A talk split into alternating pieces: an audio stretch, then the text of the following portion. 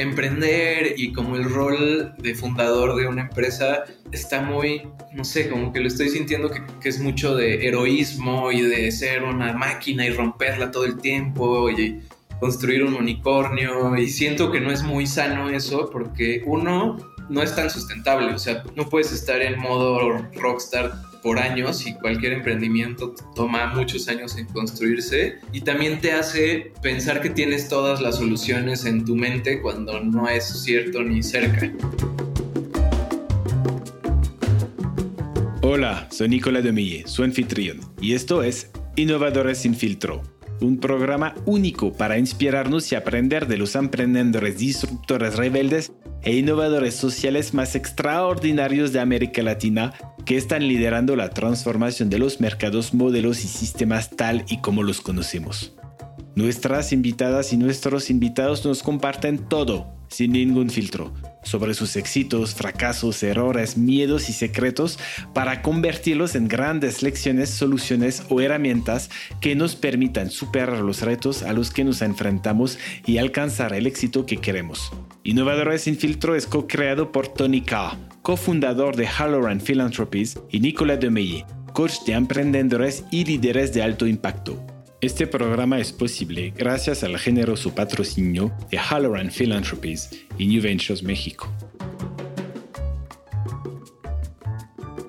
Nuestro invitado de hoy es Antonio Nuño, cofundador de Someone Somewhere, una empresa de moda ética mexicana que diseña, fabrica y vende en todo el mundo productos hechos por 180 artesanos mexicanos. La misión de Toño es sacar a millones de artesanos rurales de la pobreza, conectando su trabajo con las necesidades modernas de las empresas y los consumidores. Antonio renunció a una carrera como consultor para seguir su sueño de crear una empresa social con sus amigos de toda la vida, Faikike. En este episodio no solo aprendemos sobre cómo se construyó Someone Somewhere y todos los retos que tuvieron que superar, sino también sobre la evolución de Antonio como líder, cómo toma decisiones importantes o cómo el impacto es la clave de todo lo que hacen en Someone Somewhere. Es una conversación que no se pueden perder, entonces espero que la disfruten muchísimo. Hola Antonio. Hola Nico, ¿cómo estás? ¿Todo bien? ¿Y tú? Bien, bien. me da muchísimo gusto recibirte hoy. Nos conocemos desde, pues casi yo, desde que llegué a México, hace, hace casi 10 años. Y desde que llegué tú siempre has estado de los, de los emprendedores sociales más reconocidos de, la, de México y de los que más han inspirado el ecosistema, yo creo. Entonces, la verdad es que mucha emoción recibirte hoy. Y, ¿sabes? Quiero empezar por una cosa que leí hace muy poquito en LinkedIn que publicaste, donde decías, oye, si fueras el CEO de Someone Somewhere para 2023, ¿qué harías? Mm. Cuéntame, ¿cómo te llegó esta idea de preguntar esto a la gente y realmente en el pasado llegaron buenas ideas? Sí, pues creo que es desde, desde hace tiempo nos dimos cuenta que teníamos mucha gente que nos sigue muy de cerca y hasta mucha gente me escribe de la nada mandándome ideas o de producto o de canales o de lugares donde deberíamos estar o comunidades con las que tendríamos que trabajar. Y pues antes lo hacíamos como muy conocidos, pero esta vez ya que estoy un poco más activo en LinkedIn, lo lanzamos por allá y sí llegaron bastantes ideas buenas, tanto en comentarios y muchas otras, gente que me escribió directo. Entonces, ya hemos resuelto varias cosas lanzándolo a la comunidad en, Facebook o en Instagram o en LinkedIn y casi siempre nos llegan soluciones que nunca se nos hubieran ocurrido. También, por ejemplo, para abrir tiendas hemos lanzado, o sea, de, oigan, queremos abrir en la Roma, ¿alguien sabe dónde se podría? y siempre nos llega gente con, opciones. Obviamente para contratar también lo hacemos mucho y, suelen, yo creo que la mitad de nuestro equipo ha llegado cuando abrimos este tipo de preguntas. Entonces, pues es como aprovechar la comunidad que hemos ido armando y que hay tanta gente que eso siente increíble, que pues quiere ver que nos vaya bien. Entonces, pues dan mucha ayuda sin, sin recibir nada a cambio. Entonces, pues sí, ha sido bastante, bastante interesante. Claro, y, pero al final creo que hay una diferencia entre pedir ayuda de, oye, ayúdame a contratar a alguien o a encontrar un espacio para, para poner una tienda. Ay, a ver, si fueras tú el CEO, o sea, si tuvieras mi rol a mí ah, de la, en la empresa, ¿qué harías? Y a mí se me llamó mucho la atención porque en general estos, hay muchos que ven como el, el CEO, el emprendedor, como el que debe de saber todo, ¿no? Y tú, no, al contrario, abres, y una pregunta fue, ¿siempre has sido así tú, eh, de pedir ayuda para qué hacer o es algo un poco nuevo? No, yo creo que siempre, como que empezamos muy, muy chicos, o sea, empezamos desde la universidad, entonces no teníamos ni idea, todavía tampoco tenemos mucha idea, pero imagínate, recién graduados no teníamos ni la menor idea de qué estábamos haciendo, entonces, por suerte nos dimos cuenta que al tener una causa y una misión tan clara, mucha gente estaba súper abierta a ayudarnos y empezamos a armar un, primero muchos mentores que ya habían hecho lo que queríamos hacer en diferentes sectores y ya más recientemente también con el equipo. Por suerte ha entrado cada vez más gente con mucho más experiencia que nosotros y creo que mi rol es enfocarme mucho en cuáles son los, los problemas o los retos o en dónde deberíamos enfocar nuestra energía y conseguir la mayor cantidad de, soluciones, respuestas, consejos y al final igual decidir cuáles usar. Pero sí creo que como empezamos con tan poca experiencia, nos acostumbramos a pedir ayuda todo el tiempo y yo veo mi rol mucho, no tanto como tener las mejores ideas, sino saber de dónde, dónde buscarlas o cómo conseguirlas. Al final, pues sí lo que tienes tú dirigiendo una empresa es más visión de todas las áreas y de todas las oportunidades y es escoger muy bien qué soluciones usar. Pero sí, creo que, creo que desde el inicio hemos sido muy abiertos en que mientras más ayuda consigamos mejor. Pues a ver, ya estabas empezando a hablar de la historia. Si nos quieres contar esta historia de cómo nació, yo creo que primero Flor de Mayo y luego se convirtió en, en Someone Somewhere con tus dos socios. Ah, si nos quieres comentar un poco cómo les llegó la idea de hacer esto y cómo empezaron a construir lo que es ahora Someone Somewhere. Pues, como somos tres socios, Kike, Fa y yo. Nos conocemos desde los cinco años. Eh, fuimos a la misma primaria, secundaria, prepa, universidad, club, eh, o sea, todo el tiempo juntos. Y desde preparatoria empezamos a ir de voluntariado a diferentes comunidades rurales, en Semana Santa, en veranos, en, en diciembre, y fuimos por varios años. Yo me acuerdo muy bien que desde la primera vez que fuimos, como que se me hizo increíble que a dos horas de la Ciudad de México hubiera una comunidad tan diferente, con gente tan talentosa, pero que hubiera también tantos problemas de pobreza, marginación. Y conforme más íbamos, creo que más nos surgía la espinita de hacer algo más con estas comunidades y, trabajar juntos, porque el voluntariado, aunque nos abría mucho la mente y nos hacía entender mejor todos los problemas, pues nos dábamos cuenta que tampoco hacíamos un cambio muy grande. Entonces empezamos a mapear, pues, dónde estaban los problemas, cómo se podrían solucionar y vimos que, sobre todo, Quique se enfocó mucho eh, desde prepa en mapear qué problemas había y una conclusión muy clara era que la falta de oportunidades de empleo solía generar la mayoría de las otras broncas en salud, educación, etcétera. Eh, y ahí vimos que en casi todas las comunidades que visitábamos había artesanos, la mayoría mujeres, que, hacían cosas increíbles con las manos y que, con técnicas que habían aprendido de sus mamás, de sus abuelas, pero que les costaba mucho vivir de esto porque los materiales que usaban pues no le hacían justicia a la cantidad de tiempo que le dedicaban, sus diseños ya no iban de acuerdo a lo que la gente usa hoy en día y sobre todo sus canales de venta no llegaban a la gente correcta. Entonces era o venderle a las pocas personas que llegaban a la comunidad o irse a una al lugar turístico más cercano y a lo mejor poner un tapetito en el piso para venderle a, a quien pasara enfrente. Pero solo en México hay 12 millones de artesanos Entonces, pues este mercado de souvenirs, por decirlo así, pues no es ni de cerca lo suficientemente grande para que realmente se pueda vivir de esto, y más cuando en cada comunidad hay cientos de artesanos que hacen lo mismo. Pero también nos dimos cuenta que esa forma de producir cosas era mucho más sustentable que muchos modelos actuales, porque pues todo se hace a mano, desde sus casas, pueden estar con sus familias, que eso es clave, que puedan estar con sus hijos, porque así también las siguientes generaciones tienen mucho mayor preparación y oportunidades.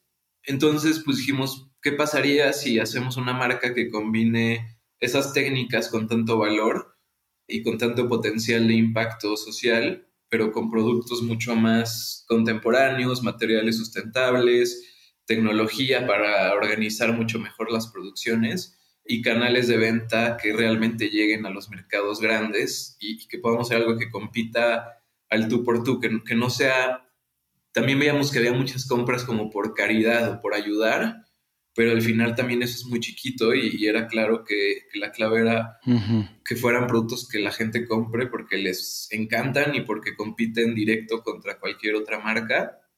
Entonces, así surgió la idea y empezamos desde la universidad, que como decías, teníamos una marca que se llama Flor de Mayo, que era, hacíamos camisas como con el puño y el cuello bordados, que estaban muy de moda en ese entonces, y pues le vendíamos a quien se dejara. O sea, me acuerdo que la primera venta fueron como 15 camisas que prevendimos a nuestros amigos, tíos, primos. No teníamos ni un peso, entonces nos pagaban antes de, de ni siquiera ver qué íbamos a hacer. Y era de, pues tú danos lana y vamos a hacer algo bien padre para ti. Y con esas 15, pues luego hicimos 30 y luego 60 y íbamos como, me acuerdo perfecto que si nos costaban 300 pesos, los vendíamos en 600 y íbamos haciendo más y más inventario, pero era un hobby que era más como para entenderle, aprender y al mismo tiempo estábamos estudiando y nos íbamos de intercambio, también trabajamos en pues, como cosas más corporativas para pues, descubrir un poco qué queríamos hacer después. Y ya cuando terminamos la carrera, pues era la decisión de si irnos al camino más tradicional. yo estaba en consultoría, por ejemplo, y como que ahí había un camino, o intentar hacer esto pues ya un poco más en, en forma. Y, y, creo que pues los tres nos quedó claro que nos estaba encantando este mundo y que si había un momento para tomar riesgos era saliendo de la universidad, que tu peor caso es que no funcione y luego buscas alguna chamba. Y así nos, nos lanzamos y ya decidimos crear Someone Somewhere con mucho más análisis de realmente branding y qué productos, etcétera. Mm, buenísimo. Aquí siento que hay para tres horas de, conversación y rescate unas cosas muy importantes que me parecen muy interesantes. Em, uno es un negocio que se hizo entre amigos, que se conocen desde que tienen cinco años. Dos, escuché unas, casi que Kike hizo un análisis, eh, casi diría sistémica, ¿no? Del problema. A ver, el problema que es el problema al centro es la falta de empleo, la, falta de ingresos que tiene muchísimas ramas y muchos uh, que afecta el tema de la salud, el, la educación, todo esto, ¿no? Luego el tema de trabajar con artesanos, y aquí tengo una pregunta así que vamos a obtenerla para después, pero ¿cómo se maneja la relación y sobre todo cuando empiezas? Porque han sido víctimas de tranzas, los artesanos se les prometen maravillas y al final no pasa nada, como tú comienzas, esto. Y el tema de después verlo ustedes de como un negocio, ¿no? O sea, era un hobby, y después, como a ves, dices, a ver, esto sí puede ser negocio. Entonces, que me gustaría empezar primero con ah, tus socios, ¿no? Con uh, Fátima y Enrique. Se conocen desde que tienen cinco años y a veces dicen que no se puede mezclar amistad y negocio, ¿no? Y puede ser, al contrario, el negocio puede hacer que se rompe la amistad. ¿Ustedes cómo lo han vivido esto y cómo superaron quizás los retos ligados a tener un negocio entre amigos?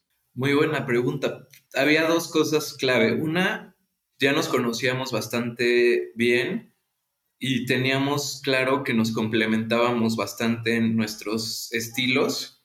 Y la otra es que sí, creo que era muy claro que teníamos la misma pasión y hambre por resolver, como que los tres era, tenemos que enfocarnos en pobreza, en, en trabajar con comunidades rurales. Entonces, nos hacía mucho sentido trabajar juntos y sí desde el día cero dijimos, la amistad va primero y vamos a hacer todo para cuidarla. Obviamente en el camino tienes momentos donde pues no estás de acuerdo con algo o, o también, por ejemplo, al inicio ni sabíamos qué rol iba a tener cada quien, apenas nos estábamos conociendo a nosotros mismos y entendiendo nuestras fortalezas pero muy orgánicamente fuimos cada quien agarrando un, lugar y, enfocándonos en lo que éramos mejores. Y sí, entiendo muy bien el punto de que hacer algo con amigos es, sin duda es un riesgo, porque pues, si no funciona o si al final los estilos son muy diferentes, puede acabar lastimándose mucho la, la relación. Pero creo que sí, sí, diría que en este caso algo bien distinto es que nuestra motivación más grande siempre ha sido el impacto. Y, yo siento que eso cambia mucho a cuando es más como el, dinero, porque creo que el dinero sí puede generar muchos más roces. Y acá al final siempre que ha habido cualquier discusión, todos sabemos que si estamos como apasionados por una solución es porque creemos que es la mejor para el impacto. Y eso ayuda muchísimo a que nunca las cosas se tomen personales. Y, creo que eso fue más al principio que estábamos también más chavos, apenas nos estábamos conociendo eh, como personas, pero yo creo que ya en los últimos años es rarísimo que tengamos broncas, si las tenemos son muy intelectuales o de qué camino seguir, pero sí, yo diría que ha pasado al revés, que ya, yo creo que he pasado más tiempo con ellos que con casi cualquier otra persona fuera de mi familia entonces ya la relación es muy, muy sólida y la cantidad de aventuras que hemos vivido también está, nos ayuda mucho. Ya nos pasa que ante cualquier reto o bronca siempre es de, uff, esto comparado con lo que nos pasó en el COVID o cuando estábamos a punto de quedarnos sin dinero, etcétera, no es nada. Entonces te ayuda a, seguir como juntos sin, sin tanta bronca. Sí, se han vuelto más resilientes entre los tres. Y justo lo que decías, ¿no? Identifiquemos nuestra, nuestras fortalezas, ¿no? Para decidir qué roles íbamos a tener y un poco cómo decidieron que tú fueras el CEO después de acabar la carrera, ¿no? De hecho, creo que por uno, o sea, despuésito todavía ni teníamos roles. Después fuimos entendiendo, ok, para que esto funcione necesitamos pues una parte, por ejemplo, de estrategia, de levantar inversión, una parte más como de operar, de finanzas, de que todo funcione, una parte de, trabajo con las comunidades, de gente. Y sí, con el tiempo se fue haciendo muy claro que pues Fátima es buenísima con la gente, con, la parte de, conectar, de, crear confianza. Quique es buenísimo haciendo que las cosas pasen. Y a mí pues me sentía más cómodo con la visión y trabajando con inversionistas y definiendo eh, por, por dónde. Y fue bastante orgánico, digamos. Y yo, creo que ya sabíamos desde el principio que, o sea, yo sé perfecto que soy muy creativo y como que puedo tener ideas muy padres, pero no soy tan bueno entendiendo cómo pasar una idea a los pasos para que sea realidad. Entonces, tener gente como Kike y Fa que son mucho mejores como construyendo era muy, muy importante. Y pues creo que para todos nos pasa muy parecido. Claro, entonces tú más la parte de visión, estrategia, ah, un poco perspectiva de alto nivel y Fátima y Enrique más al nivel más operación, hacer que las cosas pasen. Y un poco el, como yo lo veo, el rol del CEO también tiene un rol mucho de inspiración con el equipo. O sea, hablaste mucho de relaciones con inversionistas y todo esto. Un poco como ¿Cómo has evolucionado tú, o sea, sabiendo que empezaste esto saliendo de la carrera y ahora, no sé, ¿cuántas personas trabajan contigo ahora? Más o menos. Pues ya, incluyendo interns, etcétera, creo que somos como 100.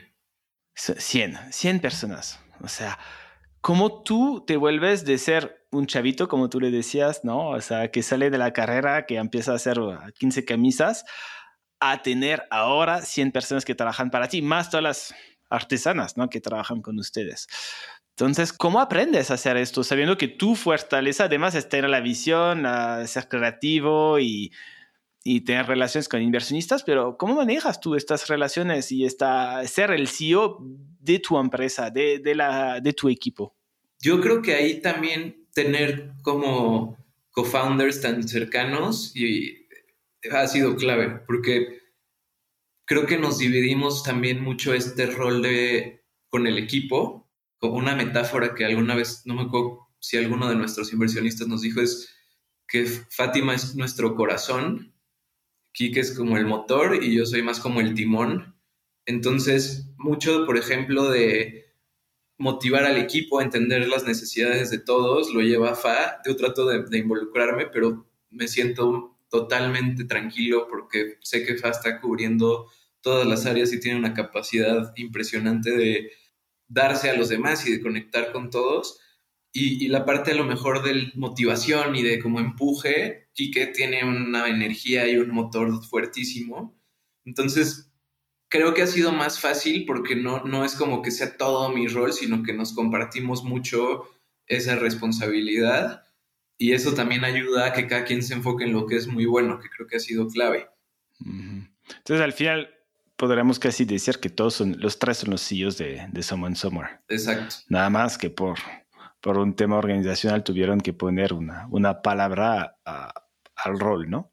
Sí, exactamente. O sea, yo creo que mucho por temas de inversionistas, como de que si nos decían, oigan, si hay un tema que no se puede resolver, a quién le va a tocar decidir, o yo con quién voy a hablar directamente, y entonces me tocó a mí llevar esa parte, pero sí, como que el liderazgo del equipo, etcétera, lo tenemos muy compartido.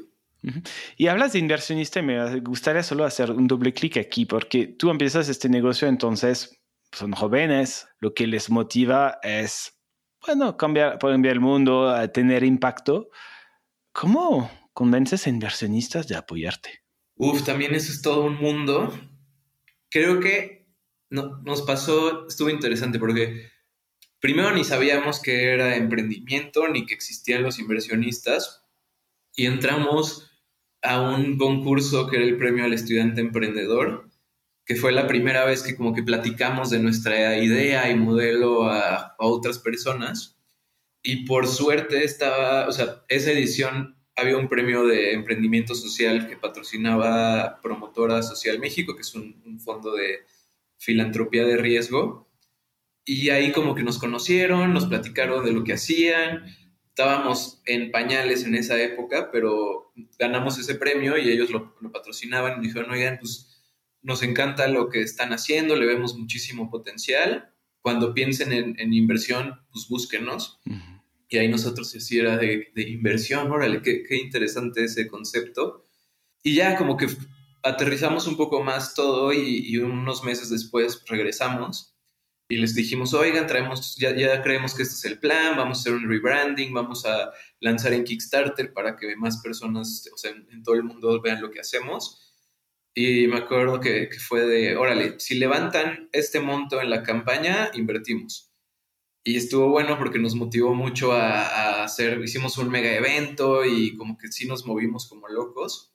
Y ya, por suerte, sí, sí logramos la meta y, y ellos fueron nuestro primer inversionista que la verdad fue chistoso porque diría que esa primera, que fue una ronda muy chiquita, fue muy fácil porque teníamos un fit clarísimo con el fondo y creo que ahí sí ellos como que sabían que nuestro modelo de negocios iba a cambiar totalmente y fue más apostarle a nosotros.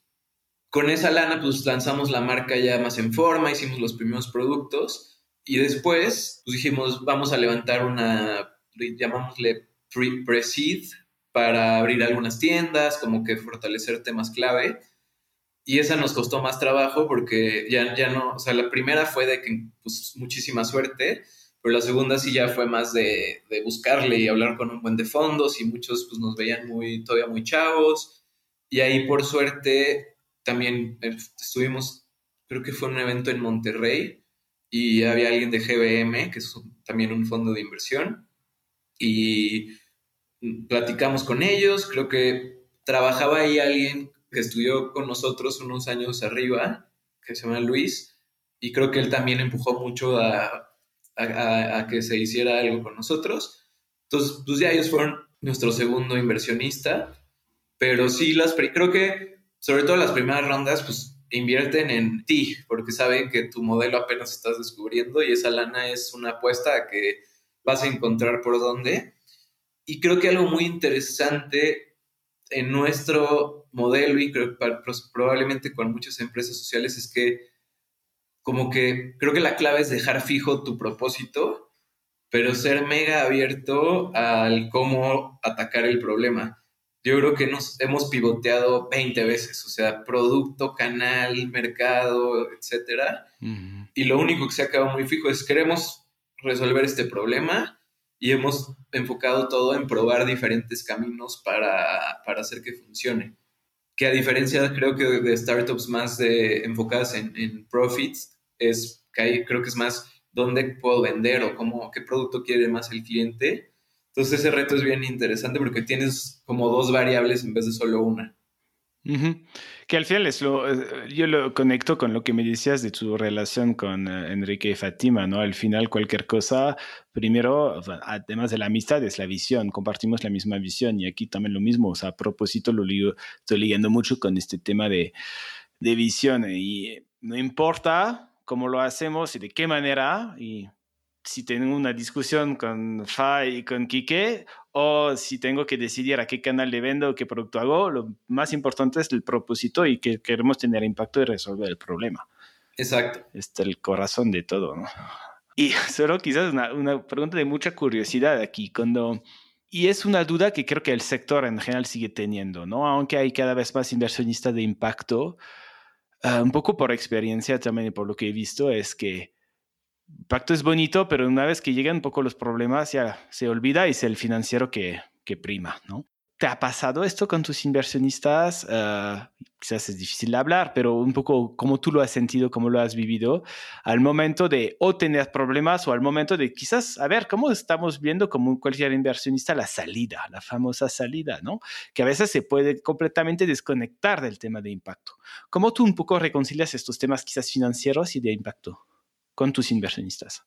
Sí, buena pregunta. Si soy muy honesto, creo que como que desde el día cero diseñamos el modelo para que pudiera escalar, como que sí teníamos clarísimo que nuestro tamaño está totalmente proporcional a cuánto impacto tenemos y pasamos los primeros años mega enfocados en, por ejemplo, que el modelo de producción funcionara. O sea, vimos que una clave, clave, y desde los primeros fondos con los que hablábamos todos era, su clave es resolver cómo hacer millones de productos con artesanos, porque va a llegar la oportunidad en algún momento, pero si eso no está resuelto, tienen un techo clarísimo. Y creo que sí, sí, este modelo particular, tu crecimiento financiero está totalmente atado a tu crecimiento de impacto, entonces no ha habido tantos dilemas y, diría que esa es la clave, que diseñes tu modelo para que esté muy proporcional. Chance en nuestro caso, el reto puede volverse por ejemplo, los productos que hacemos, pues todos tienen la parte artesanal, pero también tienen, se ensamblan de una forma más a, escala. Entonces podrías tener un dilema de qué tanto porcentaje le pones de artesanía al producto. Pero la ventaja es que, pues si alguien trabaja con nosotros o compra de nuestra marca, es por el valor agregado es eso mismo, ¿no? Entonces, yo diría que la clave es esa, que, tu modelo esté pensado para que no se tengan que pelear entre impacto y crecimiento, para que nunca tengas estos dilemas, siempre sea a crecer con todo. Y justo que hablas de la parte de producción, que es donde tienen el impacto al final, ah, más, más produces, más, bueno, más produces, más impacto tienes, o más vendes, más impacto está todo ligado. Hablamos un poco de, de Fátima que maneja que este tema de relación de confianza con las comunidades. Y ahora me imagino que ya que tienen volumen, que tienen años, es algo que ya está estable. Pero ¿cómo empiezas? ¿Cómo empiezas a convencer artesanas que trabajen contigo sabiendo que esto es como mucha gente ha querido hacerlo, Muchos lo hicieron mal y muchos al final se aprovecharon de los artesanos. ¿Qué hicieron diferente para convencer a los artesanos de trabajar con ustedes? Creo que hay varias claves. La primera comunidad sí nos costó trabajo porque justo, o sea, ya habían ido diseñadores a, decirles que iban a hacer productos para toda, o sea, venderles como cosas enormes. Entonces llegamos pensando que todo el mundo iba a querer trabajar con nosotros y nadie, o sea, hicimos como convocatoria y nadie llegaba. ya después de como que insistir, e insistir, e insistir, se apuntaron cinco mujeres de, de la primera comunidad en Puebla, que eran a lo mejor las cinco más aventadas y que decían, órale, intentémosle. Y creo que la clave fue regresar, o sea, hicimos ese pedido, pero un mes después regresamos y hicimos otro un poquito más grande y un mes después otro un poquito más grande. Y también fuimos muy honestos desde el principio y seguimos siendo súper honestos con todas las comunidades que estamos de vamos a hacer todo para que funcione, pero pues al final depende mucho de qué también podamos colocar los productos, de qué tanta demanda haya, también de que ustedes puedan producir todo a tiempo y, y en forma y con calidad. Entonces sí tratamos de nunca venderles como el paraíso, sino decir, estos vamos a intentarlo juntos. Pero conforme veían que regresábamos y que todo iba funcionando, me acuerdo muy bien que, no sé si al cuarto o quinto viaje que hicimos, ya había una, armado, habían armado una lista de otras mujeres que querían entrarle. Eh, y ya ahorita en todas las comunidades hay lista de, de, pues de espera, porque al final sí tratamos de crecer muy ordenado y como si vamos a entrar a una comunidad o a crecer es porque ya tenemos demanda segura y, que creemos que va a ser por un buen tiempo para que realmente haya este impulso.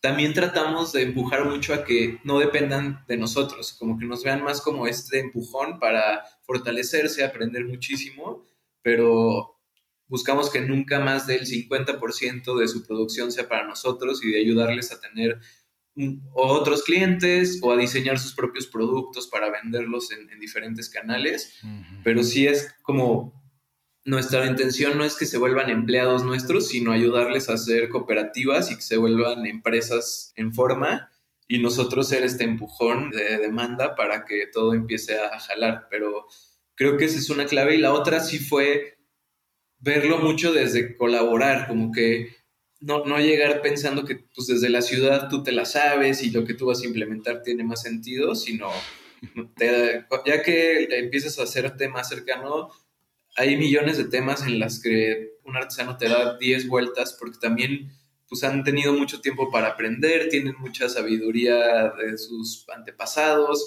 de su forma de vivir. Entonces es como no verlo desde la caridad o te estoy ayudando, sino estamos trabajando juntos y tú pones una parte clave de esta historia y del valor que generamos y construir todo en equipo. Creo que eso lo aprendimos cuando estábamos haciendo el modelo de producción, eh, que era clave, si era el centro para que todo funcionara. Intentamos hacer una app y probamos metodologías japonesas y cosas así y nada funcionaba hasta que un día fue de, ¿por qué no les platicamos el reto y que ellos diseñen la mejor manera de hacerlo? Y acabó resultando que ese modelo pues, ya es el que estamos replicando en todos lados, pero lo diseñamos con ellos y ellos agregaron miles de inputs clave. Está claro, porque lo que hablas es, te dicen esto en todos los libros de emprendimiento, haz co-creación, a veces con tus clientes y está aquí es con tus, con la gente que eh, fabrica tus productos, ¿no? Y regresamos a lo mismo, sí, co-creación de involucrar a, tus main stakeholders en tu, en tu sistema y a ver qué soluciones ellos tienen y ellos te proponen que les funcione a ellos. Y justo este tema de, lo somos venimos de la ciudad, vamos a la, a la sierra de, de Puebla a, a decir a artesanos que trabajen con nosotros que ¿qué retos se enfrentaron en esto? O sea, me imagino, o sea, muy bien, eh, qué tiempos son distintos, se pueden vivir de manera distintas, hay creencias distintas. Un poco qué, qué retos se enfrentaron al trabajar con estas comunidades y, cómo superaron esto, además de la parte de co-creación que nos acabas de, mencionar, además de, desarrollar esta confianza, pero quizás cosas que no te imaginabas que podían pasar y que sí pasaron y te quedaste sorprendido, un poco unas historias por ahí que deben de haber, que deben ser muy sabrosas. Pues sí, híjoles, hay, hay muchas. Creo que una muy interesante fue o es, y creo que es un gran problema muy común que vemos muchos modelos que es vamos a capacitarlos, vamos a enseñarles a diseñar, a producir, a manejar su inventario, finanzas, pero y, ahí siempre es cuando escuchas como, no, pues no se comprometen o no van a los, a los cursos, pero creo que ahí es entender que su costo de oportunidad es enorme, o sea, pasar un día tomando un curso contra estar trabajando en el campo, pues es, es una inversión de tiempo muy, muy grande para ellos. Y creo que un aprendizaje clave es, nosotros mismos teníamos miedo de, oye, hemos oído que es bien difícil. Te diría que cuando hay demanda, o sea, cuando ya tienes un mercado y dices, les quiero comprar esto, es impresionante cómo funciona todo, pero la clave es que, que haya demanda. La bronca es cuando quieres que trabajen súper ordenado y que te hagan estos productos, pero sin, sin una demanda que justifique que le dediquen ese tiempo. Por ejemplo, para control de calidad era otro tema, ¿no? De, oye, ¿cómo hacer millones de productos asegurándote que, que todo funcione? Y ahí descubrimos que, o sea, todos nuestros productos tienen el nombre del artesano que los hizo, firmado por ellas. Y eso tiene un lado de branding y de que la gente conozca quién hizo su producto, está el QR code para que literalmente sepas qué persona hizo tu producto, pero también tiene un lado de control de calidad porque al ellos poner su nombre, ya cambia mucho la óptica de, órale, esto es una obra de arte que estoy haciendo y si trae mi nombre va a ser perfecta y también te ayuda a ver como, órale, si este artesano está fallando en calidad o le están saliendo más chicos, más grandes, etcétera, pues sabes perfecto quién fue y cómo ayudarles a, mejorar en lugar de que sea como, oye, el 20% no llegó bien y no sé por, por, qué. Y esto fue codiseñado con ellos porque justo los líderes de cada comunidad era, con que sepamos de dónde están llegando los errores, es mucho más fácil enfocar el tiempo en capacitar mejor y ayudarles a mejorar. Entonces, sí creo que existe este tabú esta idea de que trabajar en comunidades es súper complejo, es imposible, pero, o sea, este año vamos a hacer 10 millones de productos con 99.5% de calidad. Entonces, eso creo que ya está clarísimo que no es cierto. Y a ver, pasando un poco a esto, ¿no? O sea, ya tienen el modelo de producción muy desarrollado. Uh, han decidido que sea Someone Somewhere con nuevo branding, nueva manera de, diseñar, etcétera, etcétera. Y hace que dos años te llegó el, el, mensaje en LinkedIn del comprador de Delta Airlines que dice, ¿sabes qué? Quiero trabajar contigo. Quiero trabajar contigo y no sé si te habla de números, quizás tiene una llamada, pero después llega un pedido enorme y un poco lo que sé es que tú dices, sí, sí, lo podemos hacer, que atrás que dicen, ah, estás loco, ¿cómo podemos hacer esto? Poco, cuéntanos un poquito de esta historia que eh, hay un antes y un después, según lo que entiendo de, para en la historia de Someone Somewhere entre antes de Delta y después de Delta. Sí, pues justo fue, o sea, nosotros, digamos, viendo un poquito para atrás, estuvimos explorando el modelo para como vender mejor. Empezamos online, luego vimos que todavía en México no era tan grande online, entonces abrimos tiendas. Luego hicimos un análisis y vimos, híjole, la verdad es que México como mercado no es tan grande tampoco para el impacto que queremos tener, entonces pues hay que enfocarnos más en Estados Unidos.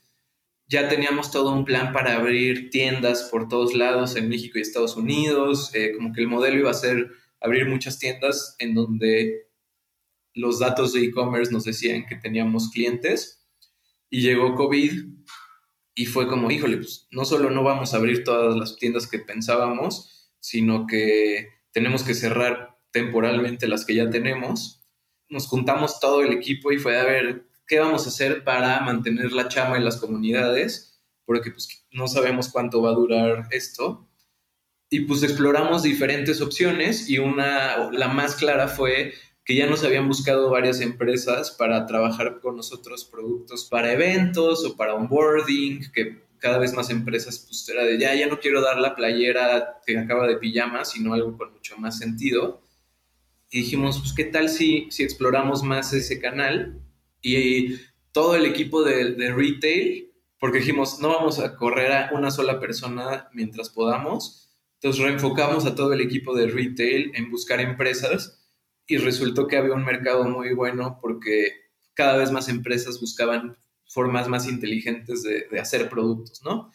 Y primero había startups que querían para su equipo, luego empezaron a llegar empresas más Google o Uber, por ejemplo, y fue de, órale, pues sí hay algo muy interesante aquí, y al final está más entre comillas, fácil explicar muy bien a dos o tres personas dentro de estas empresotas qué hacemos, que ellas deciden qué comprar por muchísima gente.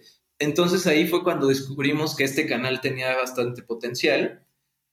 Ya después lanzamos online en Estados Unidos porque teníamos clarísimo que el mercado allá es literal 200 veces más grande que México para nuestro tipo de productos. Y por o sea, salimos en Travel and Leisure, que es una revista de viajes allá, un parrafito así de tres líneas y una foto de uno de nuestros estuches. Y por mega suerte justo lo vio el equipo de supply de Delta y me escribieron de, oye, nos encanta lo que hacen, estamos buscando cómo cambiar nuestro amenity kit que damos a todos los viajeros de business y nuestra duda es si pueden hacer este volumen y, y pues sí, como dices, fue de, de, que podemos, sabíamos perfecto que podíamos, ya habíamos estudiado por todos lados el modelo. Algo que ayudó mucho es que ellos pueden volar, ¿no? Muy fácil. Entonces, justo en las pláticas fue, nos encanta el concepto y el impacto, solo queremos asegurarnos de que puede, porque sí es un volumen muy grande. Y dijimos, pues vénganse a, Oaxaca, les enseñamos todo el modelo, cómo funciona. Me acuerdo perfecto que vinieron, tuvimos ahí una, unas sesiones. Yo estaba como muy enfocado en la, en la visión y contar como el impacto, porque pues sí, son miles de personas que se podían impactar y, y Kike era de, no, pero es que son los de supply, hay que armar como un flujo de cada paso. Entonces, me acuerdo muy, bien que estábamos en casa de uno de los artesanos y ahí en la pared de, tabique eh, proyectamos como todo un flowchart de cómo iba a funcionar el proceso y Kike traía como un palo de bambú y les iba enseñando. Yo creo que una hora, desde la primera hora que pasaron ahí con nosotros, ya me dijeron, no manches, 100% funcionaría y está increíble.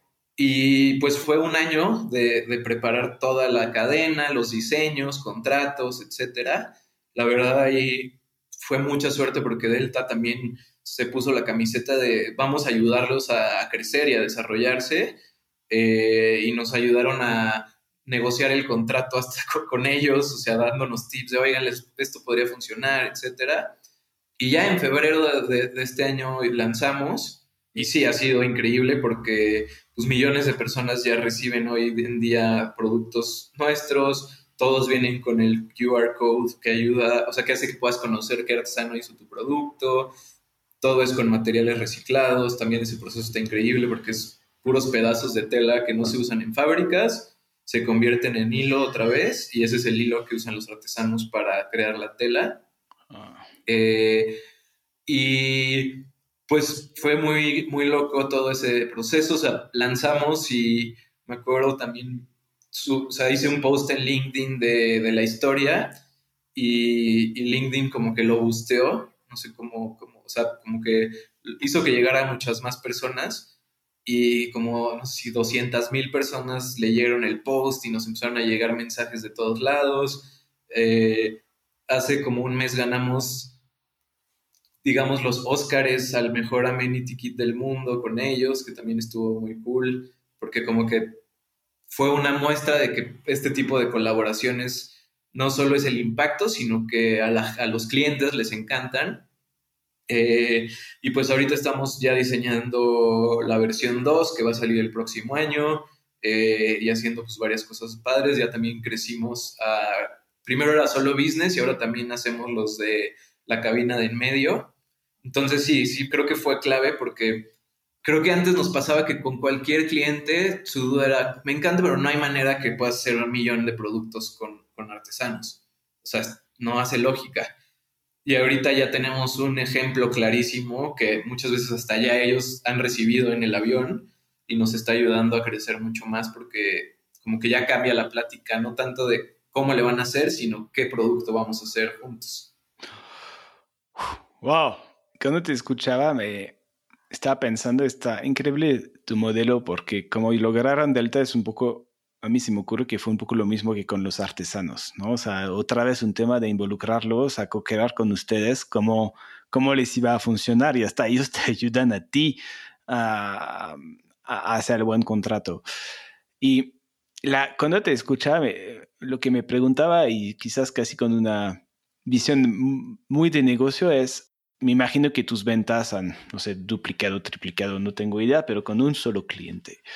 Entonces tienes un riesgo muy importante ahora con un, con un cliente, es un riesgo tanto de, de, negocio como de impacto. Si tus ventas es su impacto, pues, ¿cuál es el next step un poquito para ya no tener un riesgo tan concentrado en un solo cliente? Sí, pues creo que es justo, y lo hemos platicado mucho con ellos, cómo ver esto como un escalón y un boost. Ayuda mucho que es un contrato de largo plazo porque también ellos entendieron perfecto que así es como generas cambios muy, muy grandes en las comunidades, pero ahorita pues una parte de nuestro equipo se enfoca en, que funcione muy bien esa, esa alianza, pero tenemos 50 clientes corporativos más que vamos creciendo junto con ellos y la idea es seguir creando más alianzas, justo co-creando con las empresas. Al final, creo que la clave es cada vez más empresas están buscando cómo producir diferentes productos de una forma más sustentable y ética a escala. También ayuda muchísimo que, sobre todo muchas empresas de Estados Unidos, de sus prioridades es el, tienen dos muy grandes, nearshoring, o sea, moverse de Asia a América para producir, y sustentabilidad impacto y diversidad. Entonces, estamos buscando posicionarnos como la mejor opción para estas empresas que quieren cambiar dónde y cómo producen. Justo hace unas semanas anunciamos que somos la primera empresa de manufactura mexicana que es climate neutral.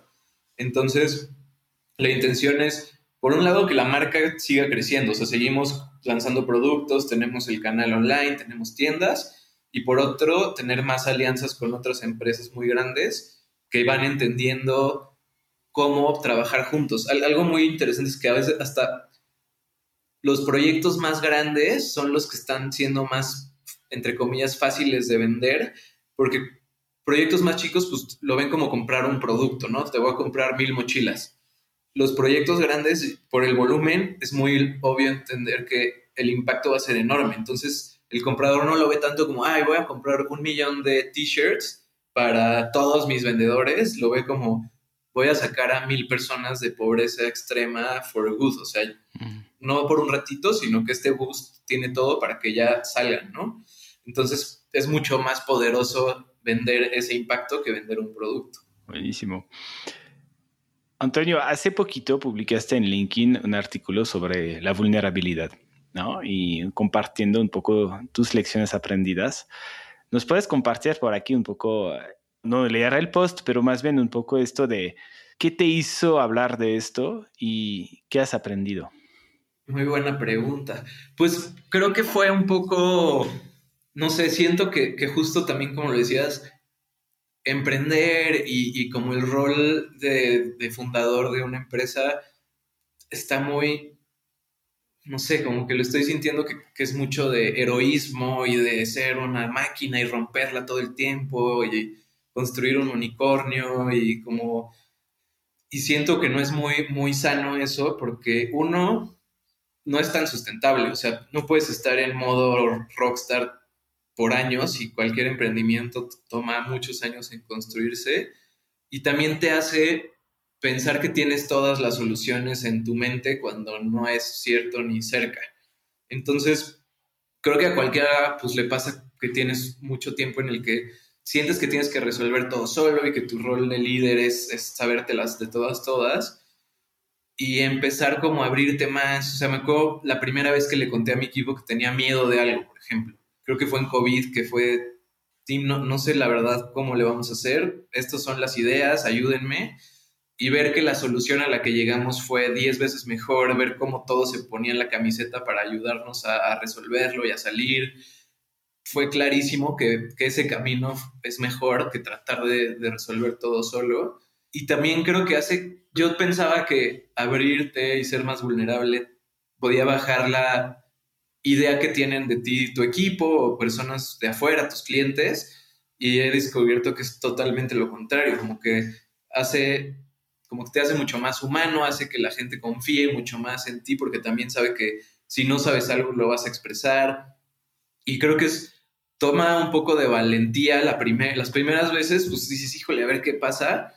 pero creo que ya que descubres el efecto y cómo tus relaciones se fortalecen muchísimo y se hacen más profundas, ya es muy fácil y, te ayuda mucho como a pues, estar más tranquilo de que puedes comunicar cómo te sientes y, tener muchísima más ayuda de la que pensabas.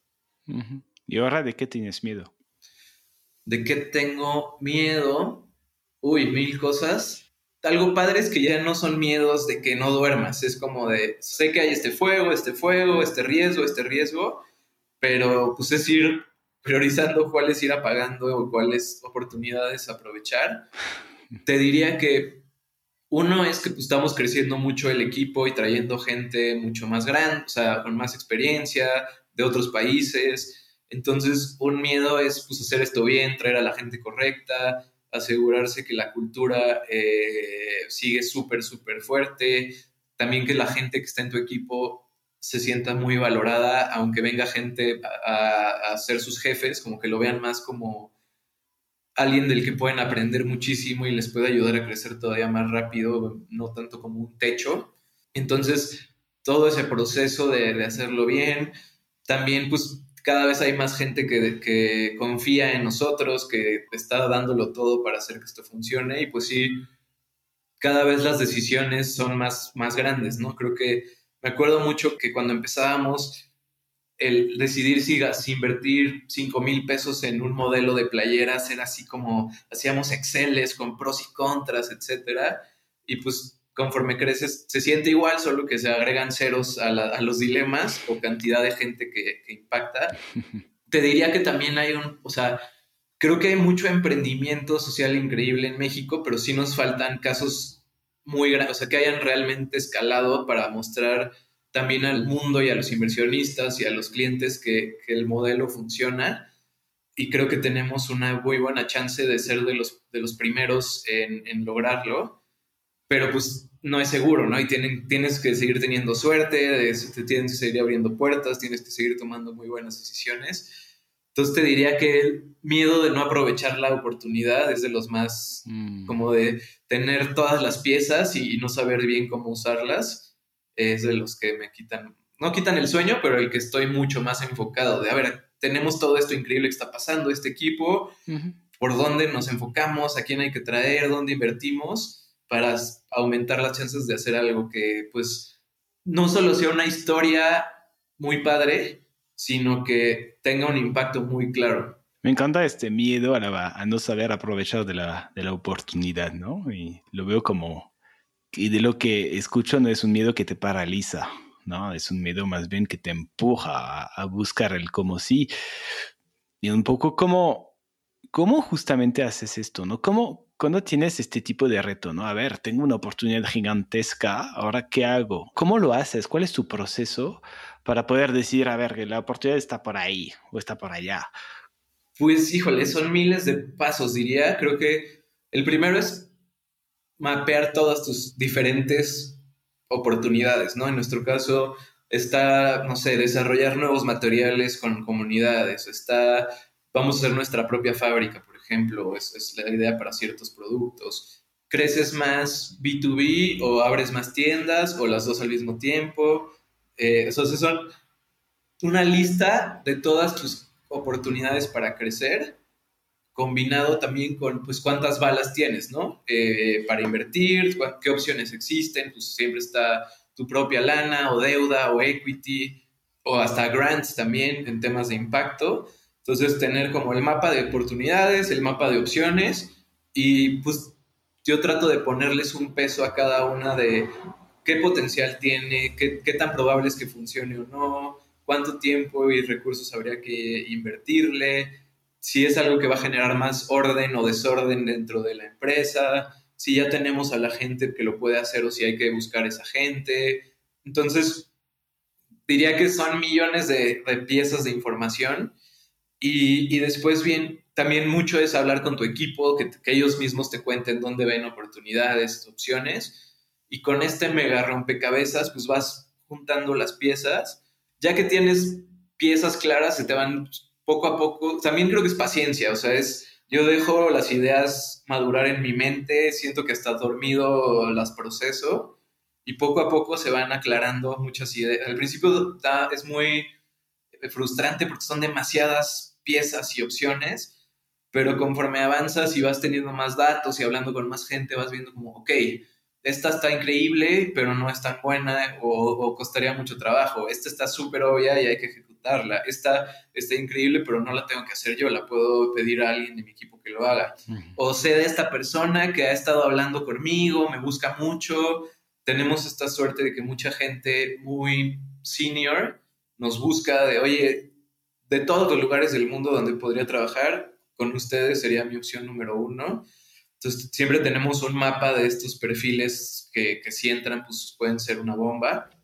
También, pues, tener un board es muy útil porque pues, es gente que tiene los mismos incentivos que tú y les puedes platicar todos tus dilemas. Sí le hemos dedicado mucho tiempo a armar un, un board muy bueno. Y ya, combinando todo, llega, nunca vas a tener 100% la respuesta, ni ningún camino es 100% seguro, pero sí hay un tema de intuición, como de que ya que tienes todos los datos, tu propia intuición te va diciendo como, pues démosle por ahí. También creo que una clave, un concepto bien útil es este de las one way door y two, o sea, hay decisiones que si no funcionan, pues la cancelas, regresas y no pasa nada, y hay otras que si las si te lanzas es porque all in or, o sea, todo nada. Entonces, las que no pasa tanto si no funcionan, sí trato de intentarlas, hacerlas si no requieren mucho tiempo. Y las que sí son muy relevantes, pues esas hay que pensarlas más. Pero pues creo que es este proceso de tener todo tu mapa, procesarlo y llega, no sé, llega un punto donde lo sientes en tu, en tu intuición de, pues vámonos por ahí. Y sí toca mucho como que explicar muy bien. A mí me cuesta trabajo comunicar bien mis creo que mis ideas no me cuesta trabajo, pero el cómo hacerlas, no soy tan bueno comparado con otras personas del equipo. Por suerte ya hay varias personas en el equipo que me ayudan a bajarlo como, ok, esta es tu, idea, se va a hacer en estos tiempos, necesita esta lana y me ayuda muchísimo a estar más enfocado en, encontrar el camino. Eh, hace poco creamos un puesto de Chief of Staff que me está ayudando muchísimo porque es su de nuestro equipo que lleva años con nosotros, es de nuestras mejores personas en el equipo en, muchos sentidos y ella es buenísima convirtiendo ideas en, pasos para que pasen, en comunicarlo muy bien y ahí estamos siendo una mancuerna muy buena. Pero pues sí, creo que es también lanzarse y saber que no, no le vas a atinar a todas, pero si mantienes un buen momentum, tarde o temprano vas a ir viendo qué funciona y qué no. Claro. Y un poco viendo un poquito lo que ha pasado hasta ahora, ¿qué hubieras hecho diferente en estos años? Mm. Sí, creo que hubiera estudiado mucho mejor el mercado eh, antes. Como que nos lanzamos muy de pues este producto está cool, nos gusta a nosotros, vamos a venderlo y en este canal. Creo que hubiera entendido muy bien el tamaño del mercado y de cada canal. O sea, nos lanzamos en e-commerce cuando era muy chiquito, luego abrimos tiendas, pero en México que no da el tamaño para el impacto que queríamos. Entonces sí, por ejemplo, empezar en Estados Unidos hubiera sido buenísimo en lugar de, de tanto tiempo solo en México pero creo que también pues, son lecciones que tienes que aprender a, golpes y ahorita son súper obvias, pero en ese momento pues obviamente no, no eran tan claras. También creo que hubieran traído gente senior o como que apostado en, gente, aunque luego da miedo porque pues, son mucho más caras, pero sí, cada vez que hemos traído a alguien muy senior, como que muy rápido vemos que fue la decisión correcta. Pero, pues sí, creo que eso, la verdad, no, creo que la hemos regado un millón de veces, pero todos esos aprendizajes son oro. Exacto. Y ahora hacia el futuro, ¿cómo te ves en, cinco años? Ah, ¿Y dónde te ves? ¿Te ves en Someone Somewhere todavía, haciendo algo diferente? ¿Cuál es un poco en un escenario ideal? O sea, ¿qué, qué estarías haciendo? Pues sí, creo que, como te decía, aprovechando esta oportunidad que tenemos, que es un tema de, años, no de meses, pero consolidándonos y siendo, creo que ahorita algo que comunicamos mucho al equipo es ya no solo estamos haciendo esto por el impacto en las comunidades, sino por el impacto en el emprendimiento social, porque sí creo que que haya casos de éxito y que la gente vea que es un camino viable. Creo que, por ejemplo, una clave es que no necesariamente se asocie si, que si vas a impacto social vas a sacrificar tu propio estilo de vida. Creo que mostrar que puedes tener un buen balance tanto de tu tiempo como de tus ingresos, como del impacto que generas, es bien importante para que haya más gente lanzándose cada vez más me estoy metiendo, o sea, me están invitando a boards, por ejemplo, que me encanta porque en dos horas cada tres meses puedes ayudar muchísimo a, por lo menos, a evitar todo lo que, los errores que tú ya hiciste. Entonces, creo que es otra forma muy padre de, de seguir generando impacto de una manera distinta. Entonces, me, me veo haciendo eso. Creo que algo buenísimo es que ya es raro que mi tiempo se enfoque en, en hacer cosas y es más decidir para dónde, a quién traer. Entonces, creo que eso, eso me, gusta mucho. Chance invirtiendo en otras empresas también, arrancando algunas ideas por, por, por aparte, con, como que sí, tengo muchas más ideas, pero ya tengo clarísimo que con quién hacerlas es lo más importante. Entonces, igual y que vayan naciendo otros bebés por ahí. Pero sí, creo que clarísimo es emprendimiento social, ya tengo muy claro qué es lo que más me, llena, me motiva, creando muchas cosas, aprovechando todo lo aprendido y pues aprendiendo todavía más, porque obviamente nos faltan millones de, retos y cosas por, delante, pero sí, creo, creo que es más o menos eso. Entonces pasaste del tener impacto a comunidades hasta tener impacto en el ecosistema, ¿no? Demostrando que sí tener eh, una empresa social, sí, o sea, demostrando que puede ser exitoso con una empresa social, ¿no? Y así también dando de tu tiempo a, otros emprendedores que están pasando por ahí también. Para acá me gustaría preguntarte esta de nuestras preguntas favoritas, que es, ¿cuál es tu definición del éxito? Mi definición del éxito, pues creo que es primero tomarte el tiempo para definir qué te importa. Creo que a cada quien le pueden importar cosas bien distintas y es, muy válido. Y ya que lo tienes, pues lograr tener eso en la escala o medida que buscas. Creo que en, nuestro caso, pues el impacto es clarísimo como cómo medimos el éxito, o sea, cuánta gente tocamos y de qué forma impactamos en, sus vidas y de qué forma impactan ellos en, las nuestras. O sea, es mucho, no solo es tanto como el dar, sino es un intercambio. Y mientras más gente esté como conectada con, con esto, pues mejor. Y sí, dejar como tener tu granito de arena para que el mundo sea mejor. Creo que para nosotros la pobreza y el cambio climático son nuestros retos de la generación que si logramos resolver, pues vamos a dejar un mejor mundo a los que siguen. Pero todo esto lo, creo que es también con un muy buen balance de otras cosas. O sea, para mí, tener tiempo para mis hobbies, para crear, para viajar, para hacer ejercicio, para pasar tiempo con mi familia, amigos, es súper, súper importante. Entonces, este balance es complejo porque por una parte, pues quisiera estar 30 horas al día trabajando y haciendo más y logrando más, pero creo que es ir encontrando este balance en el que estás cómodo y, yo sí creo que he logrado cuidar mucho mi tiempo para no, dejar de lado todas las otras cosas que me importan. ¿Qué tan exitoso te consideras ahora?